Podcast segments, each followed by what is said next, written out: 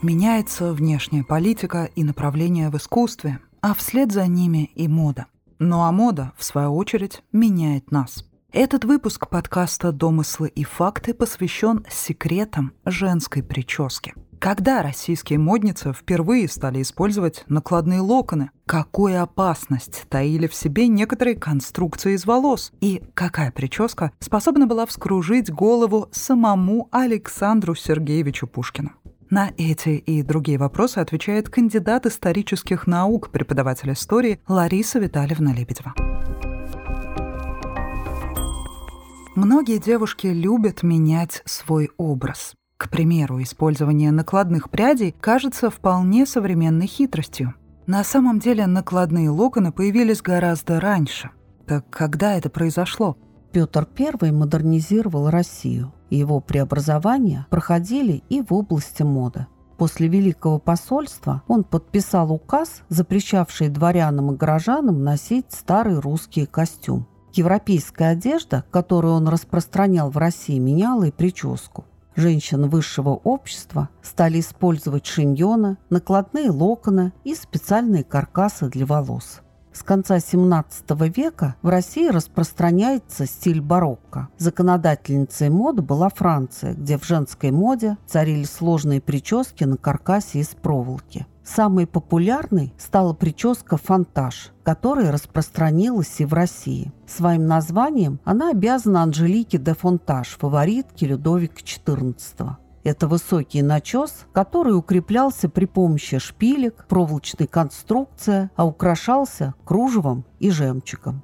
Эту прическу можно рассмотреть на портрете графини Анны Петровны Шереметьевой, работы художника Аргунова. В период дворцовых переворотов законодательницей мода была Елизавета Петровна. Несмотря на охлаждение в отношениях с Францией, она была страстной поклонницей парижской моды, следила за новинками, а придворным дамам разрешала носить платья и делать прически нового фасона только после того, как сменила их сама. Как новые направления в искусстве меняли дамскую прическу?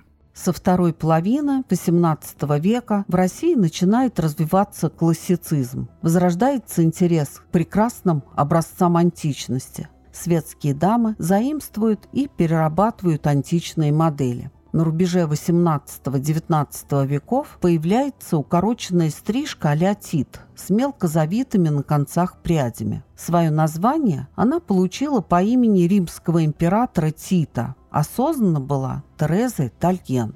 Обязательным элементом античных причесок стал пучок или шиньон, который заранее завивался, укладывался и прикреплялся при помощи шпилек, гребней или сеток. Голову украшали натуральными или искусственными цветами. Лев Толстой, описывая Анну Каренину на балу, писал, что она была великолепна, а в черных волосах ее нежно смотрелась гирлянда из анютиных глазок. Однако за такой красотой таилась опасность. Дело в том, что украшения из цветов пропитывались ртутными смесями. Так они лучше держали форму и не ломались. В стиле ампир позднего классицизма появилась прическа а-ля Нинон. Она была заимствована у французской куртизанки Нинон де Ланкло. Волосы на лбу завивались в легкую челку, на висках локона были более крупные и тугие, а на затылке укладывали тугой плоский шиньон. Интересный факт. В одном из писем Пушкин писал из Болдина супруге Наталье Николаевне, как ему хочется увидеть ее причесанной а. Прически в стиле ампир украшали изысканными украшениями. Например, жемчужная повязка на лбу украшает прическу императрицы Елизаветы Алексеевны, супруги Александра I, на портрете художника Тишбейн.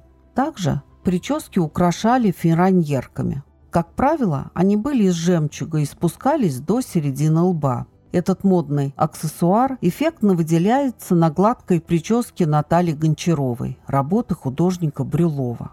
В XIX веке почти каждое десятилетие появлялся новый силуэт прически. Во второй четверти XIX века источником моды становится романтизм. Женщины стараются показать свою хрупкость и изысканность. В моде искусственные локоны, оформленные декоративными петлями на макушке и украшениями из искусственных цветов и перьев фазана, страуса и павлина. Такую прическу с буклями, декоративным бантом с цветами можно увидеть на портрете императрицы Александры Федоровны, работа Александра Брюлова. Во второй половине XIX века типичным украшением прически дам высшего света были диадемы. В этот период времени они имели форму, напоминающую русский народный убор. Кокошник в русском стиле становится любимым украшением императриц и придворных дам на петербургских костюмированных балах. Именно такую прическу можно рассмотреть на императрице Марии Федоровны, картины художника Маковского. В конце XIX века в искусстве зарождается стиль модерн. Его характерными чертами являются плавные линии и асимметрия. В это время многие девушки стали работать, путешествовать, заниматься разными видами спорта, и у них уже не было много времени на долгую укладку. Так в моду пришли естественность, удобство и простота. Историк мода Ирина Сергеевна Сыромятникова из модных причесок начала века выделяет тюрбан, крыло орленка и шлем. Все они делались из длинных, завитых волос. Когда в России появилась мода на парики? Мода на парики в России среди придворных дам также появилась в XVIII веке. Парики привозили из Европы, и стоили они очень дорого. Средняя цена на парик составляла 5 рублей. Для сравнения, 20 килограмм пшеницы можно было купить за рубль. Во второй половине XVIII века распространились высокие каркасные парики Марии Антуанетта. Законодательницей этой моды была супруга французского короля Людовика XVI, Мария Антуанетта. Ей подражали и российские дамы. Парики для красоты посыпали пудрой, а главные модницы носили прическу фрегат в честь морских побед – когда женщина шла, парусник покачивался, как на волнах. Эти прически также делали и из собственных волос. В таком случае ее не разбирали несколько дней или недель. Чтобы отбить дурной запах, с собой модницы постоянно носили флакончики с резкими духами. Существовало специальное приспособление для чесания головы в виде костяной или металлической спицы с наконечником в виде кисти. С помощью нее можно было почесать голову, не портя прическу. Во время сна пользовались специальными обтянутыми шелком деревянными подставками, которые давали возможность держать прическу на весу. У представительниц высшего общества в XVIII и XIX веках прическа менялась под влиянием европейской моды. От чего зависел выбор прически у женщин высших сословий в предшествующий период и какой она была у крестьянок? С Древней Руси по XVII век были одинаковые прически у разных сословий. Социальное положение подчеркивал головной убор. Женская прическа определялась семейным положением. Незамужние девушки заплетали волосы в косу из трех прядей, когда они начинали готовиться к браку, то в косу вплетали яркие ленты. Замужество меняло прическу. Две косы укладывали вокруг головы, и на людях их покрывали главным убором. Показывать волосы посторонним было недопустимо. Отрезать косу или сорвать женщина головной убор значило нанести глубокое оскорбление. И сейчас говорят, опростоволосился, в значении опозорился или ошибся. Национальные прически сохранились в крестьянской среде вплоть до XX века.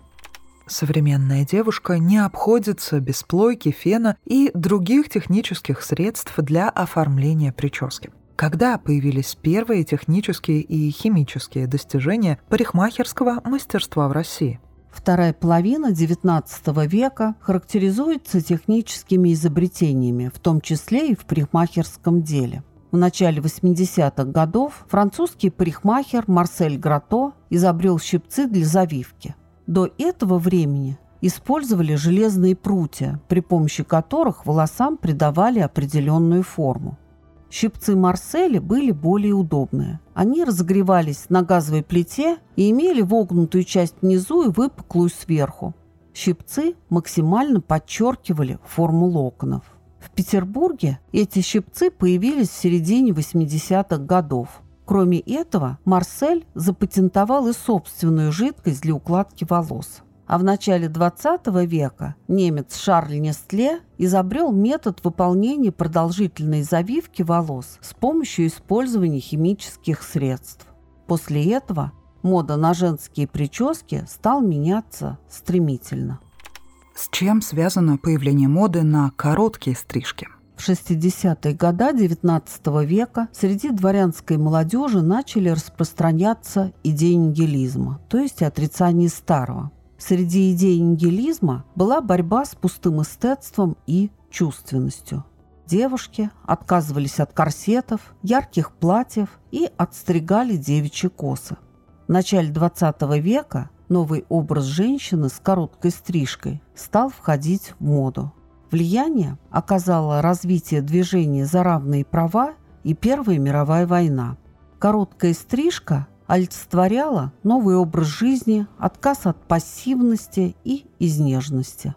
Если раньше короткие волосы считались признаком неблагонадежности, то теперь они становились заурядным явлением – Самыми популярными стали прически а-ля Гарсон, то есть под мальчика, Доли Систер и Буби Копф. Увлечение танцами дало название многим распространенным прическам. Стрижка Буби Копф постепенно переходила в более короткую – фокстрот, полька, танго. После 1917 года короткие прически распространяются еще больше. Более подробно о всех секретах истории женской прически можно узнать в Музее парикмахерского искусства в Москве. Выпуск дослушан тобой до конца, а это значит, что информация оказалась полезной. Не забудь отблагодарить нас за вложенный труд лайком и подпиской, чтобы не пропустить следующий выпуск.